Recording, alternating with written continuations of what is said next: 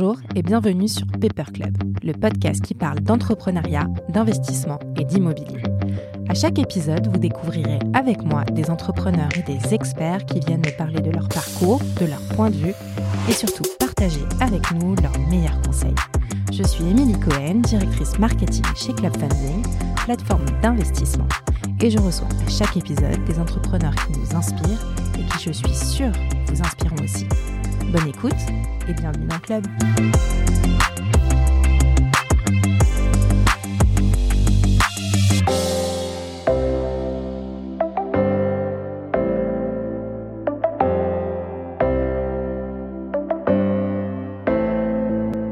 Bonjour à tous.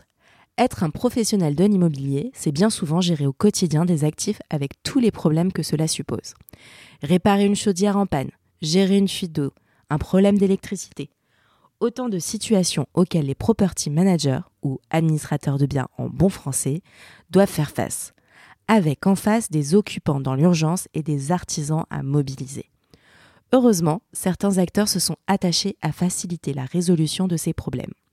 C'est le cas de Monga. Cofondé par Avidan Koubi, cette PropTech permet aux professionnels de se concentrer sur ce qu'il y a de plus important en simplifiant grandement la partie technique d'une gestion de biens. De la maintenance aux gros œuvres, Monga accompagne les property managers sur toute la chaîne d'intervention. Avec plus de 400 000 lots couverts par le service de Monga et 3 000 artisans partenaires, leur force de frappe est colossale une belle histoire entrepreneuriale qui part comme souvent d'une expérience personnelle qu'Avidan nous raconte dans cet épisode. Très bonne écoute. Salut Avidan. Bonjour Émilie. Je suis ravie de te recevoir euh, sur le podcast. Ça fait un petit moment qu'on échange. Euh, alors toi, euh, pas tellement, mais j'ai eu la chance d'avoir quelqu'un de ton équipe qui s'appelle Johanna qui m'a parlé de ce que vous faisiez. Tout à fait. Et, et on va en parler aujourd'hui. C'est c'est vraiment top de ramener une petite touche un peu plus moderne à tout ce qui est le property management. Hmm. Mais avant tout, euh, dans chaque épisode, je demande toujours à mes invités de se présenter. Est-ce que tu veux bien te présenter, s'il te plaît, Avidan? Bien sûr. Bah, déjà, merci de nous recevoir, euh, Émilie. On est très content d'être là. Alors, je suis, je suis Avidan Koubi, j'ai 33 ans, euh, je suis marié, j'ai trois enfants. j'ai grandi à Paris, je suis né à Drancy, dans, dans, le 18e, à Max d'Ormois dans un ILM, on y reviendra peut-être après. Mhm. Et, et j'ai fait, j'ai un parcours académique un peu un peu à, côté euh, de ce qui se fait habituellement, puisque j'ai commencé euh, la première partie de mes études en, biochimie et médecine moléculaire à l'Université de Montréal. Ensuite, je, suis revenu à Paris pour, euh, avec l'ambition de travailler en laboratoire pharmaceutique, en gestion dans les grands laboratoires pharmaceutiques. Donc, j'ai fait une école de commerce, un master CCA, donc euh, audit expertise comptable, et euh, en, transition, voilà, en alternance de, de, ma, de, ma, dernière année de master, j'avais une appétence pour la, la, finance de marché, donc je suis rentré chez un, un broker qui s'appelle Louis Capital Markets. et à cette époque-là, ils étaient en train de monter la, la, division immobilière, une sorte de boutique banque d'affaires qui était en train de se créer. Mmh. Ils avaient besoin de petites mains, il y avait, il y avait personne encore à parler de fondateurs. Donc on m'a proposé de, de rentrer euh, chez, euh, chez Calstone, donc cette, euh, cette structure que, que j'ai rejoint et qui a été finalement avant mon gars mon unique expérience de travail finalement, mais qui a duré quand même 8 ans.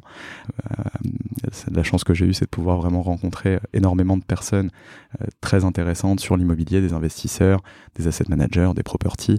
Euh, on, et on, on, avait la chance de traiter des sujets qui étaient assez, assez euh, conséquents, donc euh, notamment sur du conseil buy side, sell side, donc de la transaction, mm-hmm. plutôt à destination d'une clientèle gros privé, family office, fonds d'investissement institutionnel on avait euh, une, division conseil de haut de bilan, donc euh, là c'était plutôt très au financement. Et euh, le premier projet un peu intrapreneurial auquel j'ai eu la chance de participer, c'était la création d'un indice coté qui s'appelle Paris SQM, mhm. qui était qu'on a qu'on a monté en partenariat avec Euronext et qui, pour la petite histoire, répliquait le prix de l'immobilier résidentiel parisien, donc un contrat euh, égale la valeur en euros d'un mètre carré prélevé à un instant T du marché résidentiel. Et ça permettait, euh, ça permet toujours à, aux investisseurs, retail ou euh, professionnels, d'avoir une exposition à la hausse ou à la baisse via des produits à terme. Hein, c'est un peu technique, on va pas rentrer là-dedans, mais sur la hausse ou la baisse du, de l'immobilier sans les contraintes du physique, c'est-à-dire ben, les, les, coûts de frottement à l'acquisition, les capex, les travaux pour, pour remettre en état, les frais de commercialisation et d'avoir une exposition la plus pure possible au marché immobilier. Mmh. Voilà. Bah, alors, c'est marrant parce que tu t'es tout de suite rentré dans les sujets hyper techniques et alors que tu as quand même commencé sur un, un secteur ou dans un secteur qui n'a rien à voir, donc la biochimie pharmaceutique. Et comment finalement tu as réussi, parce qu'on est quand même sur deux mondes totalement différents. Totalement. Euh, comment tu as réussi finalement à rentrer dans le monde de l'immobilier, à avoir euh, ce jargon, à avoir ce champ lexical, à avoir aussi toute la partie technique sans avoir fait les études qui vont avec? Alors, bon, alors déjà, il y a une chose qui est, qui est euh, su de beaucoup de professionnels de l'immobilier, même si on le dit pas et on n'aime pas se l'entendre redire, c'est que finalement, en immobilier, même s'il y a beaucoup de, de, de typologies d'acteurs différents, les, le challenge intellectuel à proprement dit de l'immobilier, il est quand même euh, assez borné en termes de, de, savoir. Donc faire des études spécialisées en immobilier, ça t'aide évidemment à aller plus vite dans, dans le cheminement, à mhm. comprendre plus facilement, à avoir accès à des notions très tôt euh, qui te permettent eh bien, de rentrer plus facilement euh, dans, dans, le game, comme on dit. Mhm. là où, quand, quand, tu fais des... Moi, mon idée, c'était quand j'ai commencé ce master, quand je suis revenu de Montréal et que j'ai commencé ce master en, audit expertise comptable, c'était vraiment de comprendre un peu les rouages de l'entreprise, savoir comment ça fonctionnait et en, en me disant que bah, si finalement j'arrivais à avoir cette base de connaissances, ça me permettrait d'aller potentiellement toucher n'importe quel business. Bien sûr. Ensuite, je suis rentré en finance de marché parce que c'est quelque chose qui m'intéressait euh, depuis toujours, euh, juste pour voir. Donc, c'était vraiment un stage au démarrage. En plus, j'ai fait mon, ensuite, j'ai fait mon alternance là-bas. Mhm. Mais initialement, c'était vraiment plus par curiosité qu'autre chose. Est-ce qu'à ce moment-là, tu, tu, pensais aussi en se disant, euh, c'est peut-être le meilleur parcours académique que je peux avoir si un jour je monte ma, ma boîte? Est-ce que tu t'imaginais déjà à cet âge-là, ce niveau-là, un jour devenir entrepreneur? J'ai toujours eu euh, une petite euh, envie euh, au fond de moi d'entrepreneuriat et je pense que c'est commun à beaucoup, beaucoup de gens qui, qui, travaillent. certains vont au bout de, leur, de, cette volonté, mhm. certains ne, ne, le font pas pour des raisons parfois valables, parfois par manque d'envie en réalité. Donc j'avais pas vraiment prévu de, de, monter ma boîte à terme, mais c'est vrai que c'est, même si c'est pas venu comme ça et que c'était une volonté initiale d'aller vers quelque chose, voilà, la création. Euh, monter un projet qui, compte, qui, qui ait de l'impact sur euh, ben, le sujet qu'on traiterait. Euh, mhm. c'est quelque chose qui m'a toujours animé dans ma vie en général. Et quand, quand l'opportunité s'est présentée et que l'idée me, garder réveillé la nuit, puisque c'est vraiment ça qui a fait la différence, hein, avec toutes les autres idées que j'ai pu avoir dans ma vie. Et ben, je me suis dit que c'était sans doute le moment, même si la situation familiale ou autre n'était pas la plus propice possible, et ben, j'ai quand même pris la décision de me lancer à ce moment-là avec mon associé. Bah, on, ne spoil pas euh, comment euh, vous est venue euh, l'idée. On va revenir quand même sur ces, ces années, ces huit années chez Louis Capital Market. Donc là, passion pour l'immobilier, passion pour ce secteur. comment tu vis la chose, première expérience professionnelle dans l'immobilier? Alors, je suis arrivé, il y avait c'était vraiment la, structure était en, naissance, hein. c'était très embryonnaire dans le parcours. Donc euh, euh, déjà il fallait euh, bah, prendre les, bonnes informations, comprendre comment c'était organisé à, tous les niveaux. Qu'est-ce que c'est une classe d'actifs Quelles sont les différentes classes d'actifs Qui sont les investisseurs Pourquoi ils se positionnent sur telle ou telle classe d'actifs Avec quelle stratégie Est-ce qu'on est sur de la logistique Est-ce qu'on est, est, qu'on est, sur du tertiaire ou du résidentiel Est-ce qu'on est sur un play value add, core plus, core Voilà, tout ça c'est du jargon qui a l'air un peu barbare quand on quand on on ne connaît pas, ce qui était mon cas quand j'ai commencé. Et finalement, euh, après, euh, eh bien, euh, dans les 6, 8 premiers mois, tu as déjà les éléments qui te permettent eh ben, de, comprendre ce qui se passe autour de toi. Et après, c'est vraiment, euh, enfin, pour, pour moi aujourd'hui, et je dis pas que je détiens la vérité, mais l'immobilier, ça tient à deux piliers principalement. Le premier, c'est le réseau, euh, mhm. comme, comme souvent. Et le second, c'est euh, la connaissance de ce que c'est une opportunité. Donc, c'est pas l'opportunité en soi, mais c'est savoir l'identifier. Comment, qu'est-ce que tu en fais, en fait, finalement? Exactement, mhm. exactement. Donc, c'est, voilà, le réseau, l'opportunité, sachant que les deux sont intimement liés, évidemment, puisque c'est en se créant un réseau, en le développant, en l'animant, que les opportunités eh bien, se multiplient et qu'on en arrive euh, ben, à faire de belles opérations, à pouvoir aussi euh, euh, grandir, apprendre, rencontrer des gens. Et c'est ça qui est vraiment prenant dans l'immobilier. Donc, euh, c'est devenu une passion. C'était pas une passion puisque ça pouvait pas être une passion parce que je connaissais pas. Donc, euh, c'est difficile d'être passionné par quelque chose qu'on connaît pas du tout. Mais, mais après, peut-être que tu avais le regard un peu euh, en te baladant dans, dans, la rue, un petit peu à regarder les immeubles. Est-ce que tu, enfin, l'architecture, je sais pas. Y a... Souvent, on me dit à ce micro, j'étais pas passionnée, mais c'est vrai que j'avais toujours le nez en l'air à regarder les immeubles et à m'interroger sur cet immeuble, comment il avait été construit et tout. Est-ce que toi, c'était quelque chose vraiment que, enfin, pas du tout ou? Honnêtement, pas particulièrement. je me suis jamais dit très beau ce, voile contre terre, ça, a l'air sublime ou, magnifique cette charpente. C'est pas quelque chose qui m'a traversé l'esprit tôt. J'ai toujours aimé Paris, les façades haussmanniennes. J'ai toujours trouvé ça très beau. J'ai grandi dans un quartier où il y en avait assez peu finalement, voire pas du tout. Ouais, bah ouais. Donc dès que je me baladais dans les beaux quartiers, c'est vrai que bon bah tu vois un très bel haussmanien imposant, bon bah ça, ça, ça, a de la ça, de la tronche. Ouais, ouais, donc, complètement. donc j'ai pas eu ce, regard immédiatement de passionné de l'immobilier en regardant les immeubles. Ce qui m'a passionné par contre, c'est justement la partie réseautage, la partie euh, échange avec des investisseurs, pouvoir parler à mon niveau quand j'ai commencé à 23 ans, 24 ans à des gens qui étaient directeurs généraux ou directeurs des investissements, de fonds d'investissement euh, euh, ou d'institutionnels qui étaient voilà qui avaient des 30 40 ans de bouteilles qui étaient ultra spécialisés sur leur secteur qui mmh. acceptaient quand même de venir nous rencontrer de me parler euh, de m'apprendre. Donc c'est vraiment ça qui a été euh, le déclencheur de, de, la, passion, en fait, l'étincelle. Mais c'est marrant parce que quand tu me parles, j'ai l'impression que, alors parce que tu as eu ce parcours un petit peu finance à un moment donné, mmh. que en fait ce qui te plaît le plus dans l'immobilier, en fait finalement c'est la finance immobilière. Non, c'est un peu. Non, je sais pas. C'est peut-être. Je fais peut-être un amalgame. En fait, l'immobilier, c'est un tout. Euh, donc euh, c'est difficile de, dissocier la partie financière de la partie euh, de la partie bâtie, donc immobilière pure, de la partie relationnelle. C'est vraiment un, c'est un englobant l'immobilier. C'est pas pour rien que c'est la plus grosse classe classe d'actifs du monde. Mmh. c'est parce que les, parties prenantes de de, de, tout le secteur immobilier, de toute la chaîne de valeur, on parlera du, du property management sûrement après, le property, l'asset, l'investisseur, chacun a son rôle à jouer et c'est cette chaîne qui fait que l'immobilier devient intéressant. Pris euh, individuellement, ça a son intérêt, mais c'est la globalité qui fait mmh. vraiment la beauté, du, la beauté du sujet, la beauté de l'industrie et la force de cette industrie. Mmh. Ok.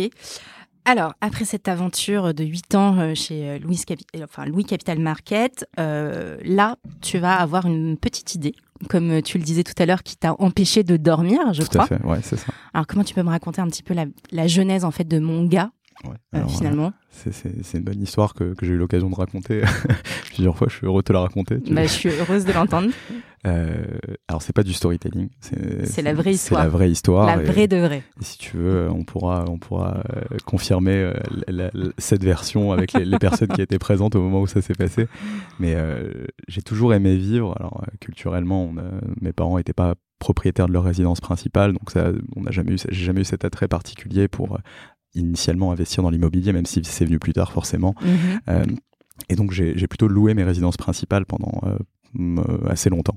Et j'étais locataire d'un très bel appartement, euh, idéalement situé en plein cœur du 16e arrondissement, avenue Raymond Poincaré. Et, et j'étais très content quand j'ai pris cet appart qui était détenu en pleine propriété par un institutionnel euh, et euh, géré par un top property manager que je vais pas citer parce qu'il est client de mon gars euh, depuis. Donc c'est intéressant de voir qu'au final, eh ben, ça a été un de nos premiers gros clients sur le sujet. Donc ils ont compris en fait que c'est une belle preuve de, solidité et d'intelligence. j'ai eu, j'étais très content parce que je me suis dit que si jamais j'avais le moindre problème, il y aurait toujours quelqu'un pour, pour s'occuper de moi. On est à une belle adresse, je paye un certain niveau de loyer, j'ai que des, des, top players autour de la table en invest et en PM pour moi en property manager. Donc pour moi, il n'y a pas de souci. Euh, évidemment, c'est quand tu te fais cette réflexion que tu as toujours l'occasion de mettre ta théorie euh, à l'épreuve. Et, évidemment, quelques euh, semaines après, donc un mois et demi à peu près après avoir pris mon appart à bail, je me retrouve avec ma chaudière à gaz qui tombe en rade. plus d'eau chaude, plus de chauffage. Euh, mon fils, mon aîné, venait de naître à ce moment-là, il avait euh, un, mois et demi, et euh, ma femme est plutôt méditerranéenne d'ambiance, donc forcément, ça ajoute un petit niveau de, sympathie dans le traitement de, l'opération, mais c'était pas grave, comme je suis professionnel de l'immobilier, que je faisais ça déjà depuis six ans à l'époque, je lui dis, écoute, t'inquiète pas je prends ça en charge, très sûr de moi, et je ça va bien se passer. Donc bon, elle m'a fait confiance, j'ai passé un coup de fil à ma PM une fois, deux fois, comme je suis assez tenace au téléphone, j'ai dû appeler une dizaine de fois euh, d'affilée. ça sonnait, ça sonnait, ouais, petit harcèlement, mais euh, voilà, c'était un, un vrai problème. C'était pour la bonne cause et il n'y avait pas que moi, donc euh, c'était plus pour ma femme et mon fils que pour moi en l'occurrence. Mais pas de réponse. J'envoie un texto, rien à faire. J'envoie un mail, mail automatique. Bonjour, je ne suis pas là pendant 15 jours en cas de problème. Pas d'instruction. Il n'y a pas écrit en cas de problème. Ça s'arrête là. Bonjour, je ne suis pas là pendant 15 jours. Donc je me dis, c'est pas grave. je connais des gens euh, bien placés dans, dans, cette structure, je vais passer un petit coup de fil à un ami, euh, euh, pas, pas comme chez qui veut gagner des millions, mais l'idée c'était vraiment d'avoir une, une, petite aide d'un ami qui a été évidemment, comme il l'a toujours été, je passe le bonjour, il se reconnaîtra, tout à fait disposé à m'aider, qui m'a envoyé le, un contact à la gestion technique de la structure en question, mais un contact qui était réservé à un usage interne en fait. Ouais, d'accord. Bon, euh, je passe un coup de fil, j'explique ma situation, je viens de la part de telle, telle personne. Euh, oui, monsieur Koubi, pas de problème, on est là pour vous accompagner. J'explique mon problème. À la fin de ma conversation, il me dit, euh, monsieur Koubi, aucun souci, on vous envoie quelqu'un. On attend juste l'ordre de service de votre gestionnaire. Ah oui, d'accord. Donc en fait. Je dis, bah, écoutez, alors j'ai du mal à m'exprimer visiblement, mais elle est pas là, elle va pas vous envoyer d'ordre de service. Elle me répond pas, elle répond à rien, ni au mail. Il, me dit, monsieur Koubi, sans ordre de service, il n'y a rien qu'on puisse faire. Ben, dans ce cas-là, j'envoie quelqu'un. Euh, je vais par mes mm-hmm. propres moyens. Il me dit non, non surtout pas, parce que euh, on sait qu'elle est euh, assez en mauvais état. C'est des chaudières qui ont été installées tout en même temps dans cet immeuble, donc on sait que c'est. Et donc, au risque de la casser, si le gars fait pas bien le, le boulot, vaudra mieux éviter. Ah ouais, donc là, tu constates quand même qu'il y a un vrai problème il y a quelque chose d'étonnant en tout cas. il y a quelque chose d'étonnant, donc euh, je me dis bon, bah, c'est pas grave, je vais prendre, euh, je vais prendre sur moi. Euh, j'envoie tout le monde chez mes parents pendant trois semaines, deux semaines le temps qu'elles reviennent de vacances, une semaine le temps qu'elle envoie quelqu'un. qui est venu et qui a dit oui effectivement elle est défectueuse, qui me l'a remise en service, mais qui derrière, ça, enfin cette chaudière a planté toutes les deux semaines jusqu'à ce qu'au bout de l'histoire, mais on, ira après, c'est, j'ai eu le temps entre temps de créer mon gars, donc il y a eu le confinement, créer mon gars, euh, monter un partenariat avec cette structure. Et finalement, quasiment deux ans après, euh, et avec, je pense, vraiment sans exagération, une dizaine de dépannages de cette chaudière, c'est mon gars qui a fini par remplacer cette chaudière. Ah oui, non. ah ouais, euh, incroyable. Ouais. et donc là, à ce moment-là, je me suis juste demandé, vraiment pas du tout pour en faire un business initialement, mais parce que le PM c'était moins mon sujet, que je connaissais un petit peu, mais pas assez pour comprendre de quelle façon est-ce que c'était stratifié eh ben, de quelle façon est-ce que ces sujets étaient traités? La gestion technique, c'est quand même assez épidermique. Euh, tu as un problème de parquet, une latte qui est levée, il y a un dégât des eaux chez toi, euh, tu es au travail, tu penses à ça. Euh, hmm. Si en plus de ça, tu pas le répondant en face pour pouvoir accélérer la démarche, eh ben, ça devient de plus en plus pesant.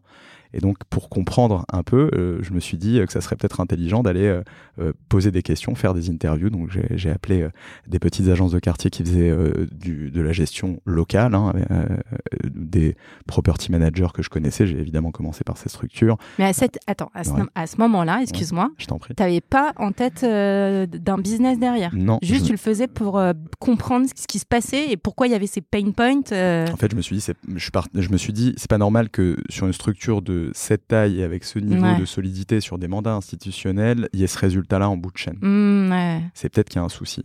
Ouais, ouais. alors, euh, en faire un business ou pas, à ce moment-là, c'était pas mon sujet. C'était juste vraiment par curiosité intellectuelle d'essayer de comprendre où était le problème, quoi. Mhm. Où était le problème Donc ça m'a pas pris. Euh, alors on en a fait quand même. Au final, on a fini par en faire 120. Donc euh, on n'a pas cherché à faire. Ouais, on a fait 120 ah interviews. J'ai utilisé mon petit frère. Je lui ai demandé d'appeler. Pour son stage. Ouais, ouais. On parlait. on disait qu'on était en, stage, de, en mémoire de fin d'études et qu'on faisait. Voilà, on se renseignait sur le marché. Et plutôt qu'axer le discours sur la partie technique et donc orienter forcément la réponse, on posait des questions qui étaient finalement assez larges. Donc on mhm. disait dans votre tâche du quotidien, quelles sont celles que vous considérez comme étant les plus chronophages, les plus répétitives, les moins créatrices de valeur. Euh, et dès les premières interviews, et quelle que soit la taille de la structure, que tu sois en administration de biens, syndic, gestionnaire, euh, même sur des gros gestionnaires, ou alors euh, sur l'écosystème investisseur qui internaliserait le property management, comme ça arrive euh, certaines fois, mhm. eh bien, il y avait directement cette réponse qui, qui était presque cinglante sur la partie gestion technique. Tout le monde ne nous parlait que de ça, gestion technique, les travaux, voilà, voilà les mots qui arrivaient.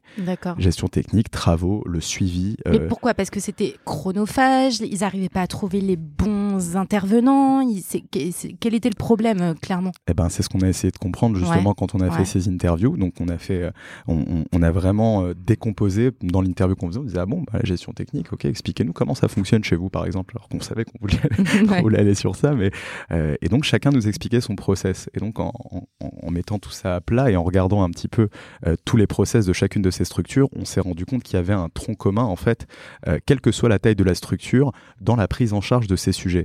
Et le tronc commun, c'est euh, les players de cette chaîne de valeur. Euh, il y en a trois. C'est l'occupant, qui soit mhm. propriétaire occupant dans le cas de syndic ou locataire si c'est de la gestion locative. Derrière, tu as le professionnel de l'immobilier, qui lui aussi est soit administrateur de biens, soit comme on le disait, investisseur qui gère son PM en interne. Et en bout de chaîne, tu as l'écosystème artisan et professionnel du BTP. Donc ça, c'est les trois players. Donc ça, c'est le socle. Et ces trois players, invariablement, ils ont les mêmes problématiques. C'est-à-dire l'occupant, il a une double problématique. Un, faire remonter sa requête en instantané. Quand tu as un problème, tu veux savoir que quelqu'un sait que tu as un problème, surtout quelqu'un qui est responsable de gérer mhm. ce problème. Donc ça, mhm. c'est le premier point. Deuxième point, c'est d'avoir une visibilité sur l'état d'avancement de cette requête. Si tu as réussi à avoir quelqu'un au téléphone, c'est déjà un premier bon step. Si derrière, eh bien, euh, t'as pas de suivi de cette requête et tu sais pas où ça en est, bah, qu'est-ce que tu fais? Tu t'inquiètes, potentiellement tu relances. Si t'as pas de retour immédiat, bah, tu t'énerves. Tu t'énerves. Et donc, qu'est-ce qui se passe? Sur la strate inférieure Donc, les professionnels de l'immobilier, il y a un alourdissement très significatif de la charge du travail, de la charge de travail du PM sur ces questions-là. Et donc, euh, il y a une incapacité, pas une incapacité, c'est pas, pas, faute de, mettre tout en place. Et Dieu sait que c'est euh, sur l'immobilier, le property management, c'est un des métiers qui, qui bosse le plus. Il euh, faut, faut, se le dire. C'est le cas. Nous, on le voit aujourd'hui avec nos clients. C'est du non-stop. Et finalement, c'est assez mal valorisé puisque vous vous essuyez des plats toute la journée. Quoi. Les, mmh. property managers, quand ils sont appelés, euh, c'est parce qu'il y a un mécontentement. Donc, comment tu fais euh, quand tu es property manager, que tu as 400 lots à gérer, que ça génère entre 100 et 150 appels à traiter par jour et 100 à 150 mails à traiter par jour et avec jusqu'à 70% de ces requêtes qui sont liées à la gestion technique. Comment tu fais jour après jour, quotidiennement, pour traiter ce flux de façon rationnelle et faire en sorte que bah, d'apporter les réponses nécessaires à tous les players de la chaîne de valeur? Et en bout de chaîne, je disais, les artisans, la difficulté de trouver bah, les bons artisans, ceux qui vont être constants dans la qualité de service qui va être produite. Mmh. Souvent, on assiste à un engagement dès le départ et une petite euh, décroissance de cet engagement qui vient bah, paupériser finalement la qualité de la presta. Euh, des pricing rationnels, on est en plein dedans en ce moment avec l'augmentation des matières premières, donc des devis qui peuvent être sur une presta similaire, du simple au doux, parfois au triple, sans explication. Donc c'était le socle, c'est celui-ci, l'occupant, le professionnel de l'immobilier euh, qui eh bien, est, est surchargé et les artisans eh bien qu'il faut euh, aller dénicher pour être sûr d'avoir eh bien les meilleurs qui travaillent sur le sujet. Ok, donc là clairement tu viens de me citer trois euh, trois cibles en fait de mon gars finalement que tu t'adresses à ces trois types de, de, personnes quoi. Nous, notre cible euh, réelle, c'est, ce sont les professionnels de l'immobilier. D'abord les professionnels de l'immobilier. Après, il y a une certitude, c'est que l'occupant, c'est lui qui fait de la vie de l'actif. Un occupant qui se sent bien accompagné, c'est un occupant qui prend soin du lot dans lequel il vit. C'est un occupant qui paye ses loyers à l'heure. A contrario, un occupant qui se sent mal accompagné, bah, on l'a dit, ça crée de la déception, potentiellement un arrêt du paiement des loyers. Mhm. Si jamais ça va trop loin, mais ça arrive de la vacance, donc il quitte tout simplement, purement et simplement le lot. Et la vacance, qu'est-ce que ça veut dire? Ça veut dire des loyers qui rentrent plus, mhm. des cash flows qui diminuent, une valorisation de l'actif qui vient être grévée, euh, des frais pour la recommercialisation, des frais pour la remise en état. Euh, donc c'est, c'est, ça participe pas de la bonne valorisation de l'actif. donc euh, tout le monde se targue, beaucoup se targuent de mettre l'occupant au centre de la problématique immobilière. Voilà. mais qu'est-ce que ça veut dire dans le concret? Ça veut dire pouvoir déjà sur ces problématiques qui sont les plus difficiles donner une réponse qui soit claire, qui soit rapide, qui soit efficace et qui ait un accompagnement. Ça commence par. Donc c'est, c'est ça votre promesse finalement chez mon gars, c'est faire vite et bien pour apporter une solution à ces trois. Euh, Absolument. C'est d'abord faire en sorte que l'information circule bien. Parce que le, le, vrai point, il est là. C'est comment tu fais pour que l'information, elle passe bien de l'occupant à son property ou à son, à son investisseur, qui gère, à son bailleur qui gère lui-même son actif. Et derrière, comment tu administres également sur la partie artisan, suivi des travaux, etc. Et comment tu fais alors, justement? Eh ben, euh, on le fait bien. J'imagine. ça, ça passe par un outil euh, tech? Ça passe d'abord, évidemment, comme on a vu qu'il y avait. Donc, on a fait un screening. Euh, on fait un fast-forward, on avance un petit peu, mais on a fait un, un screening un peu des solutions qui existaient. On a vu qu'il y avait des top outils euh, de ticketing, des top outils de suivi, des, plateformes de gestion qui étaient vraiment euh, fabuleuses par rapport aux outils existants, mhm. parfois utilisés en interne par, des grosses structures. Euh, mais qu'il n'y avait pas un outil qui permettait de prendre, déjà de dissocier cette partie-là, qui, qui, a besoin en réalité d'un traitement presque enclavé pour être bien traité, et en même temps euh, avec des outils qui soient disponibles pour toutes les parties prenantes. Donc il y avait un double intérêt, bien transmettre l'information, pouvoir faire remonter entre les différents players et surtout avoir la main mise sur également la partie opérationnelle sans être des ops. Nous, on n'a personne chez mon gars, et ce sera jamais le cas, qui met un coup de peinture. Mhm. Euh, on travaille euh, sous forme de marketplace sur la partie artisan, mais pouvoir suivre, sélectionner ses prestataires, être sûr de leur sérieux, de la, de la qualité de leur travail et pouvoir en plus de ça derrière avoir les informations qui remontent sur la, façon dont ça s'est déroulé, etc. Mhm. C'est ça qui crée la valeur en fait. C'est la prise en charge de bout en bout de la chaîne de valeur. Finalement, on peut résumer ça euh, comme un intermédiaire. Alors, je, préfère, je préfère le terme euh, tiers de confiance. Tiers de confiance, ok. Parce que c'est un sujet, c'est un sujet qui repose sur la confiance. Bien sûr, ouais. Euh, j'ai mhm. pas de problème avec le terme intermédiaire. J'ai fait toute ma carrière en tant qu'intermédiaire, donc c'est pas du tout un gros mot pour moi. J'étais broker une partie, voilà, j'ai fait, j'ai touché un petit peu à tout dans l'intermédiation, donc j'ai aucun souci avec le terme intermédiaire. Mais sur ce sujet-là, c'est pas juste du passage de plein en réalité. Mhm. C'est véritablement une administration de la, de la problématique. Euh, les outils permettent eh ben, d'éliminer toutes les tâches chronophages en les automatisant en automatisant tout ce qui peut l'être en fait et qui ne l'est pas aujourd'hui sur les outils classiques. Et ce qui reste en fait, c'est du service client finalement. Mmh, c'est du service client triple A disponible, euh, euh, agréable et qui est là pour accompagner et eh bien les et efficace surtout. Euh, bien sûr, agréable c'est bien, mais mmh. efficace pour accompagner les occupants, pour donner la visibilité aux professionnels de l'immobilier quand il en a besoin, pour assurer l'artisan et confirmer voilà et, en fait huiler le process autour de, de, cette chaîne là qui est extrêmement importante. Mmh. Dans la chaîne, tu m'as pas cité les syndics. Euh, avec, vous travaillez avec eux, j'imagine. Oui, bien sûr. Non, mais c'est ce que, en fait, property management, le terme property manager, dont nous on utilise de façon un peu euh, barbare, puisqu'il y a un très beau mot en français qui veut dire la même chose et qui est l'administration de biens.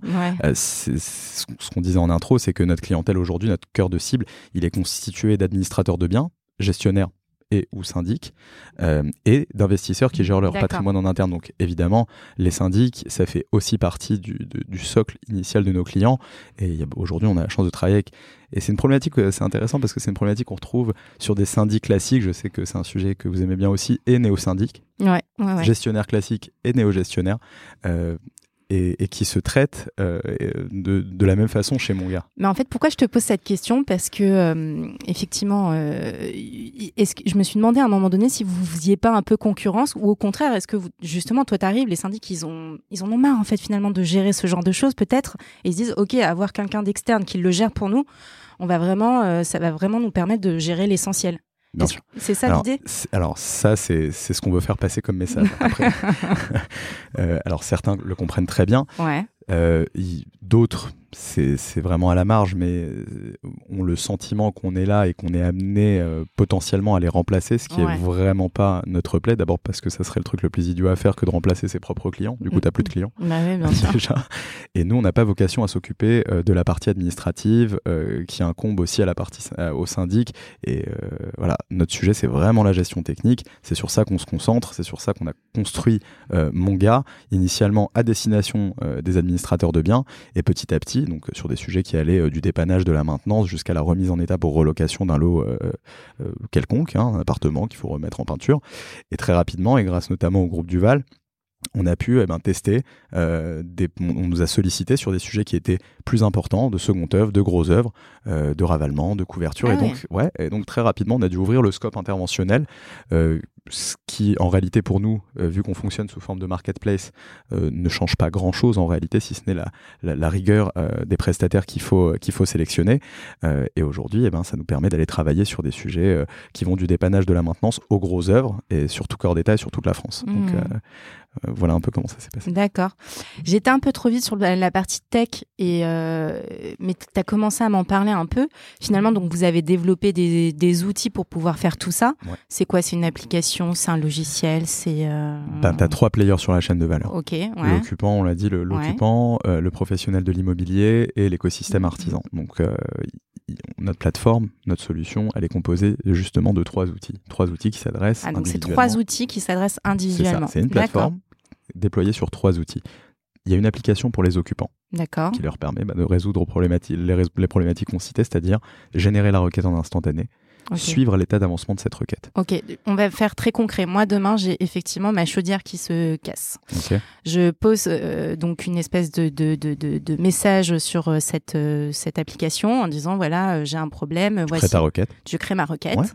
Elle arrive chez le professionnel de l'immobilier sur l'outil. Voilà, c'est le second outil. il va recevoir une notification. Exact.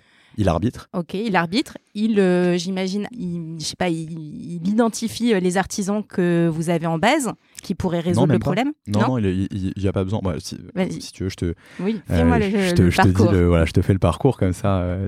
tu verras, c'est finalement assez intuitif. Hein. On a, on a, on, on, pense pas avoir réinventé la roue très honnêtement. on pense juste avoir identifié là où ça, c'était très difficile, là où ça, on perdait beaucoup de temps, notamment sur la prise de rendez-vous, et mettre les process sur l'outil en place pour que justement bah, il n'y ait plus de perte de temps sur ces, sur ces sujets-là.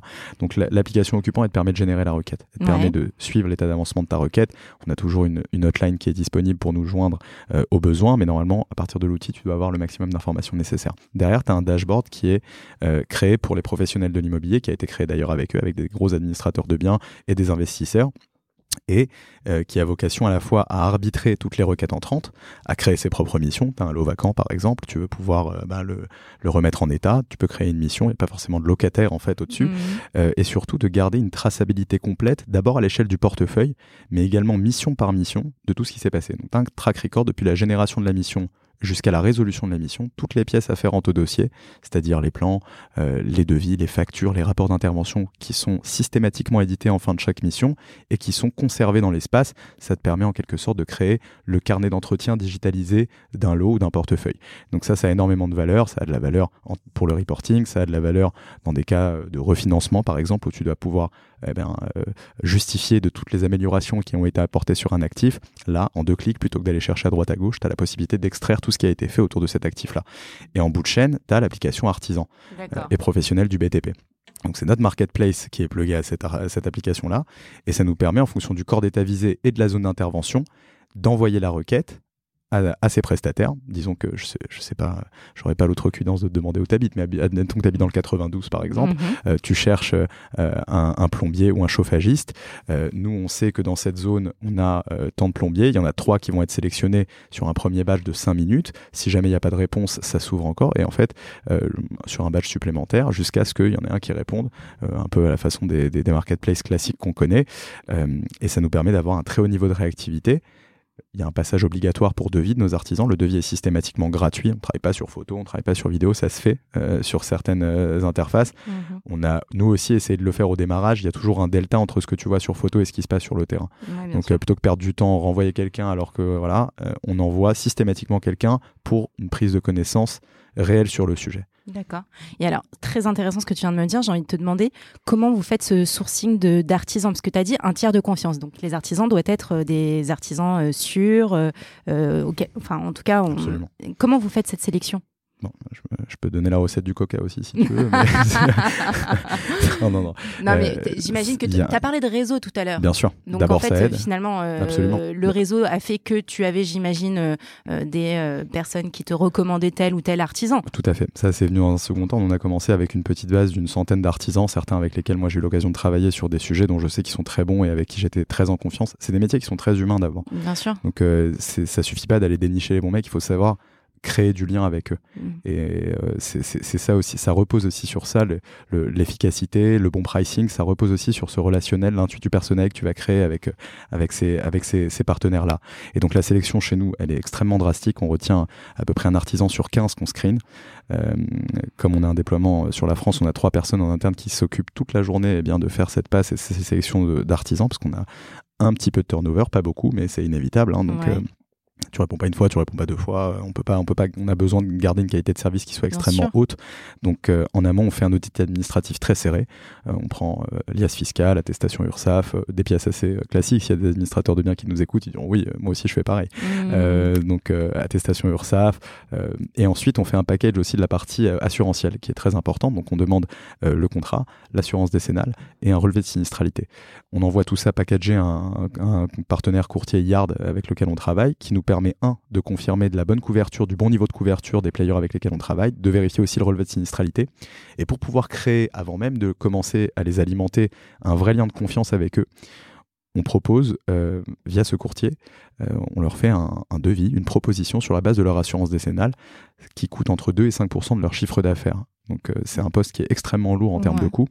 Et donc, même si eh ben, disent pas oui systématiquement, ça arrive quand même assez régulièrement, mais même s'ils disent pas oui systématiquement, le fait qu'avant même qu'on ait commencé à bosser avec eux, on leur montre qu'on est là pour les accompagner, et dans, une vraie dynamique de partenariat et non pas une relation de client à sous-traitant. ou C'est un vrai partenariat via cette, proposition de renégociation d'un poste des plus lourds dans leur structure. Et ben ça crée très vite et avant même d'avoir bossé avec eux ce lien de confiance qui est crucial. Et une petite question sur la sur l'application. Donc moi, en tant qu'occupant, j'ai fait appel à mon gars.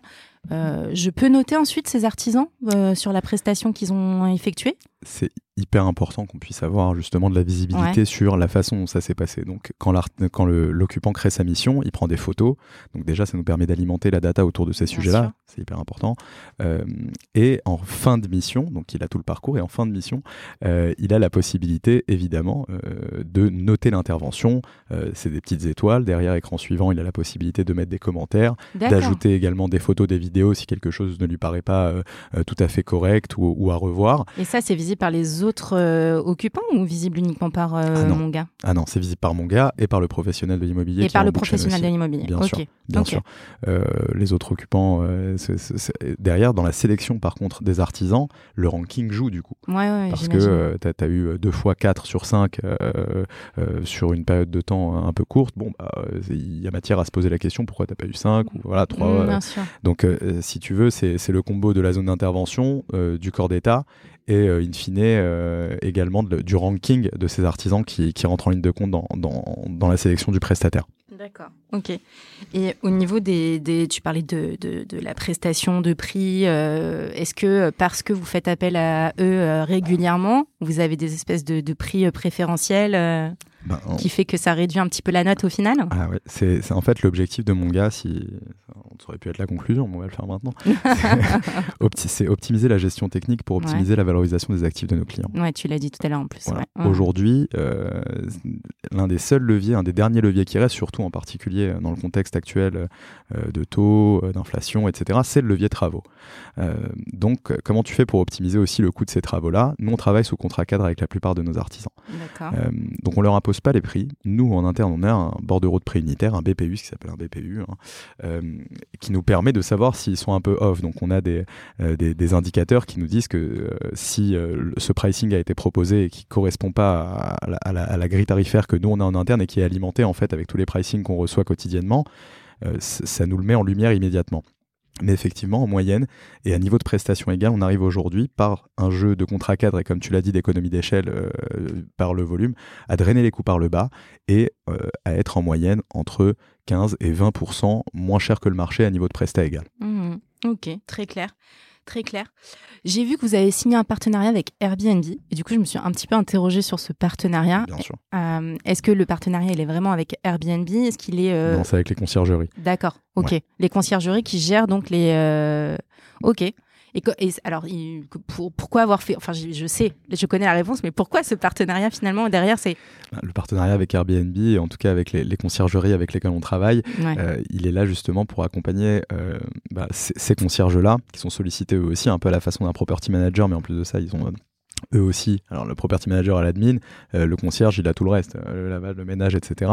Et mmh. donc quand tu as un tiroir qui, qui, qui, fonctionne mal, euh, le, locataire, enfin, le, a, perdu, a perdu sa clé en arrivant parce qu'il rentre de soirée à 4 heures du matin, il a perdu ses clés. Donc, ils sont sollicités systématiquement.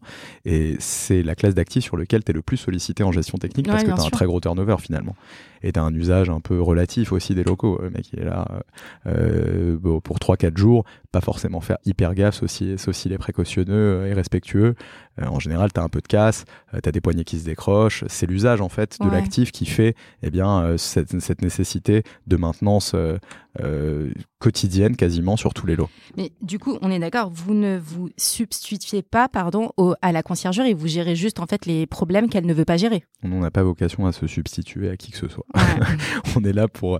On a créé mon gars avec l'idée de, de, non pas d'externaliser, mais de sortir euh, la problématique de la gestion technique d'un écosystème qui, qui est celui de l'immobilier et qui vit dans sa chair cette problématique quotidiennement. Euh, quel que hmm. soit le type de travaux. Donc non, on n'a évidemment pas vocation à remplacer les conciergeries, on serait d'ailleurs bien, bien incapable de, faire leur boulot aujourd'hui. Euh, par contre, là où on, peut les accompagner, où on les accompagne aujourd'hui, c'est sur bah, le gros de, de, toutes ces petites euh, tâches qui, mises bout à bout, enfin unitairement, ne, ne, ressemblent à pas grand-chose. Mais quand tu as un portefeuille de 1000 lots, de 2000 lots, de 5000 lots, à gérer et que tu es sollicité toute la journée pour des, entre guillemets des broutilles finalement, mhm. ben ça devient ultra chronophage, et tu fais que ça. Donc euh, c'est là où on les aide. Ok, très clair. J'ai envie de te poser une question euh, un peu touchy, mais euh, quand même, malgré tout. comment vous vous rémunérez en fait finalement, mon gars? Qui paye? Qui paye ce service? Alors, nos clients, c'est les professionnels de l'immobilier. Ce sont les professionnels de l'immobilier. Donc, qui paye ce service Ce sont les professionnels de l'immobilier. Euh, notre service et le, business model qu'on a construit, on a voulu le faire volontairement extrêmement lisible, peu coûteux.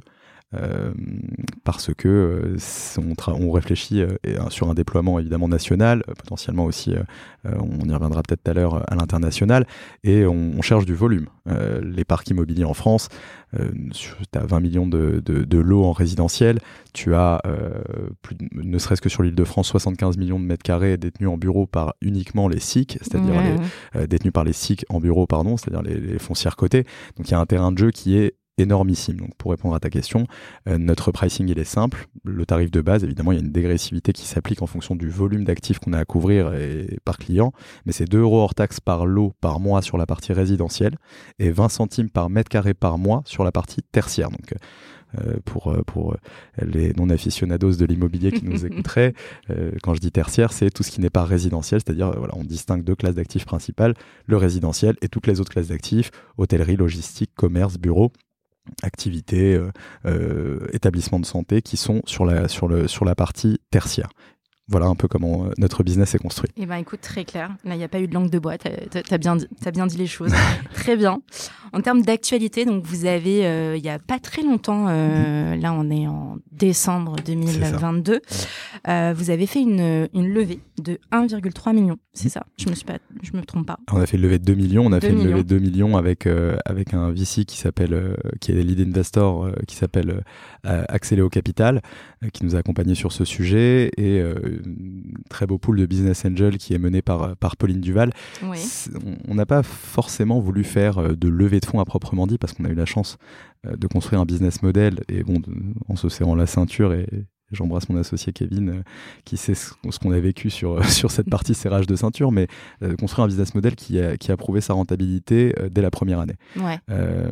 on a embauché une vingtaine de personnes depuis, sur notre deuxième année d'activité et on est toujours rentable. Donc ça veut dire que quand on a monté cette idée d'aller voir des fonds, voir le groupe Duval, etc., c'était plus pour euh, ouvrir notre capital à des players qu'on considérait comme étant stratégiques que pour un influx de cash immédiat euh, qui nous aiderait à subvenir à nos besoins ben, euh, de, développement.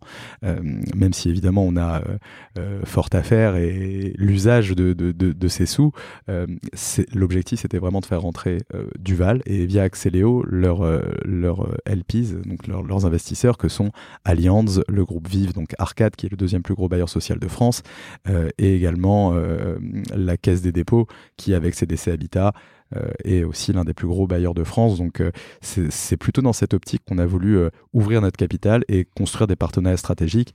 Le reste des business angels est composé majoritairement de family office qui ont de très grosses expositions immobilières. Ok, Ok, très clair. Et du coup, quel est l'objectif de cette euh, levée finalement? Alors, tu parlais euh, euh, tout à l'heure de ta présence sur le territoire national, peut-être d'ouverture, j'imagine, à l'étranger? Oui, bien sûr. ça fait partie des objectifs? Ça fait partie des objectifs. Il y a déjà quelques cas d'usage sur lesquels on, est en train de travailler sur les pays frontaliers, donc en Belgique, au mhm. Luxembourg et en Suisse, grâce notamment aux family office que je citais, qui, sont, qui font partie de nos business angels et qui ont des expositions dans ces pays-là, mhm. qui nous ont permis ben, de commencer à à, discuter avec leurs assets locaux, avec leurs properties locaux, pour voir de quelle façon est-ce qu'on pouvait déployer, nonobstant les spécificités des marchés locaux, euh, notre solution et vérifier, confirmer, j'allais dire vérifier, mais confirmer euh, du bon impact de notre solution comme on le voit sur le territoire français. C'est une problématique qui se retrouve quasiment invariablement à l'échelle de, à l'échelle de, de, la planète. Hein. Donc, euh, que tu sois à Paris ou, à, ou à Mumbai, si, si, ta chaudière elle marche pas et que personne te répond au téléphone,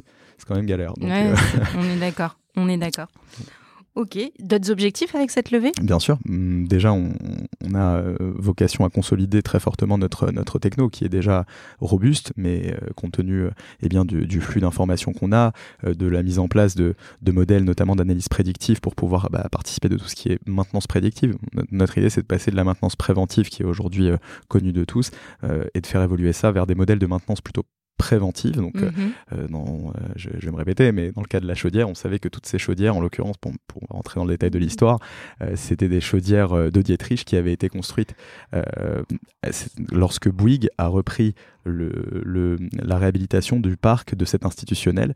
euh, ils ont fait, euh, ils ont contractualisé avec De Dietrich la création eh ben, d'une série de chaudières réservées à un usage résidentiel, alors que De Dietrich initialement c'est plutôt des chaudières euh, euh, industrielles. Donc euh, elles avaient une durée de vie qui était euh, relative de 10 ans et toutes ces chaudières ont été installées simultanément il y a 14 ans. Euh, donc quand tu sais ça, euh, quand tu as pu mettre les indicateurs, les alertes et, et prévoir en fait euh, que ça risque d'arriver euh, à un certain moment, et ben plutôt qu'avoir à faire passer une personne, deux personnes, dix personnes pour faire de la maintenance à chaque fois sur l'existant, et ben tu peux économiser en prenant le contre-pied et en prévoyant avant que ça arrive un remplacement Mhm. potentiellement de toutes ces chaudières qui sont amenées à être défectueuses inévitablement dans quelques temps. Ouais. Donc voilà, c'est aussi euh, donc, euh, la partie techno, la partie recrutement évidemment qui est euh, extrêmement importante chez nous. hein. Une société euh, tout seul, ça fonctionne moyennement et c'est notre équipe et la force de mon gars, c'est vraiment notre équipe.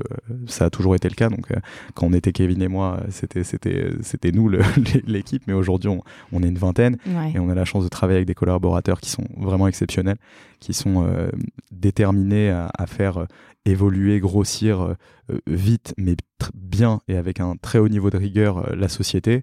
Et parce qu'il y a cet engagement, parce qu'il y a cet en- engouement autour euh, du projet au sein même de l'en- de l'entreprise, eh ben, ça se ressent auprès de nos clients et, et c'est pour ça qu'ils nous font confiance et de plus en plus. Ok, bah écoute, super.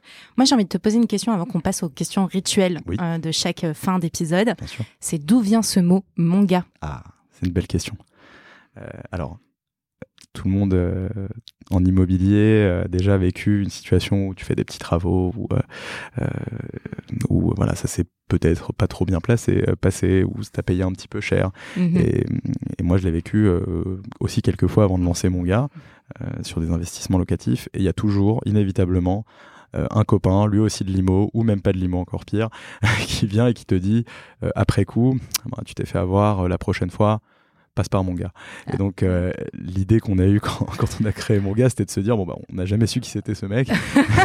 Cette personne, on la connaît pas, mais ça serait quand même pas mal de donner à tout le monde la possibilité bah, de passer par mon gars. Ouais, c'est très drôle. Voilà. Justement, comment t'as connu Kevin? Alors Kevin, c'est une histoire assez savoureuse. Euh, on s'est rencontrés, euh, alors j'étais encore euh, à l'époque en, en immobilier chez, chez Calstone et je me- je- j'avais la possibilité, c'est Stéphane, mon ancien patron, qui m'a proposé d'aller au Rent. Je, venais d'avoir cette histoire de, de chaudière, en tout cas depuis pas longtemps, et l'idée commençait un petit peu à germer et je me suis dit ça serait intéressant de voir dans ce salon de la PropTech, là, qui aujourd'hui est quand même devenu un, un bel event, de voir un petit peu s'il y avait des, des structures, des, des, des techs naissantes ou des Qui, qui émergeaient sur ce sujet et de quelle Mhm. façon est-ce qu'elles le traitaient.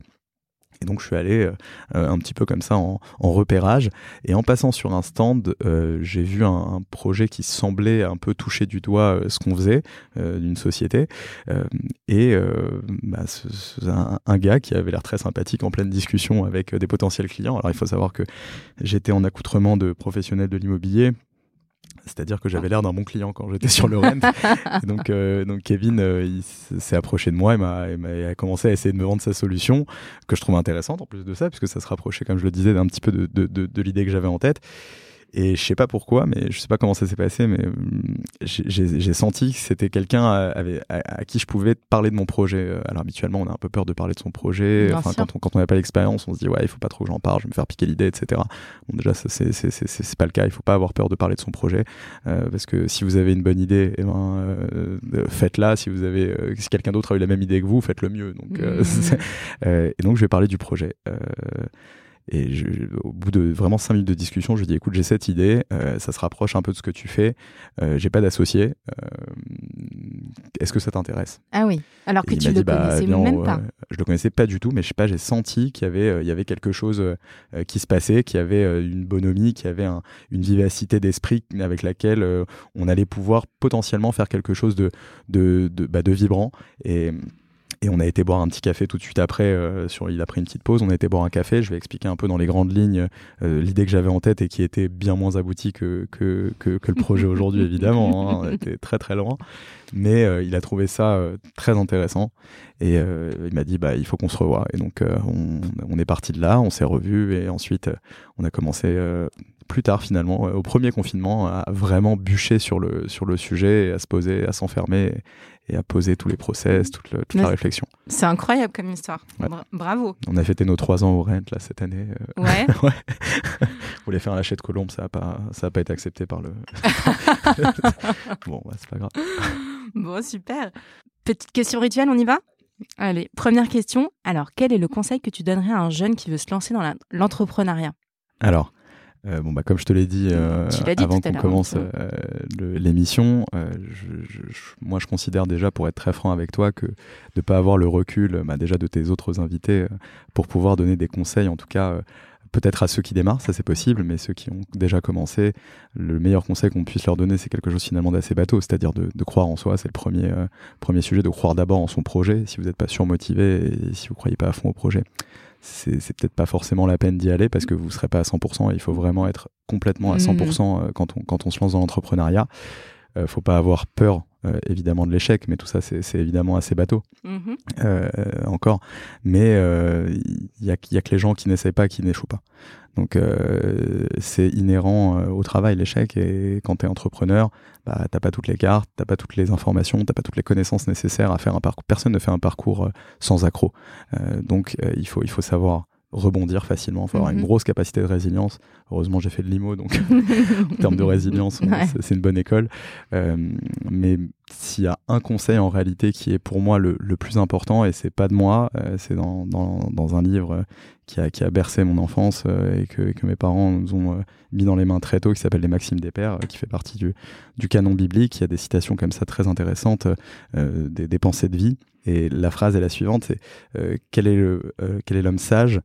Celui qui apprend de tout homme. La phrase dit ça. Donc s'il y a un vrai conseil en fait à donner, et évidemment c'est pas de moi, c'est on parle de conseils antiques mais qui font leur preuve encore aujourd'hui, euh, c'est de savoir être à l'écoute euh, et de, de, de, savoir toujours prendre l'information et apprendre en fait de toutes les personnes qui, qui entourent en fait la vie professionnelle, la vie personnelle et se construire autour de ça parce que seul on peut avoir de très bonnes idées euh, mais si on, on s'alimente pas et on n'alimente pas sa connaissance euh, avec les connaissances des autres, avec les mhm. expériences des mhm. autres, eh ben, euh, on y arrive moins bien, ou on arrive plus difficilement, ou en, plus, en, moins de temps, en, mhm. plus de temps en réalité.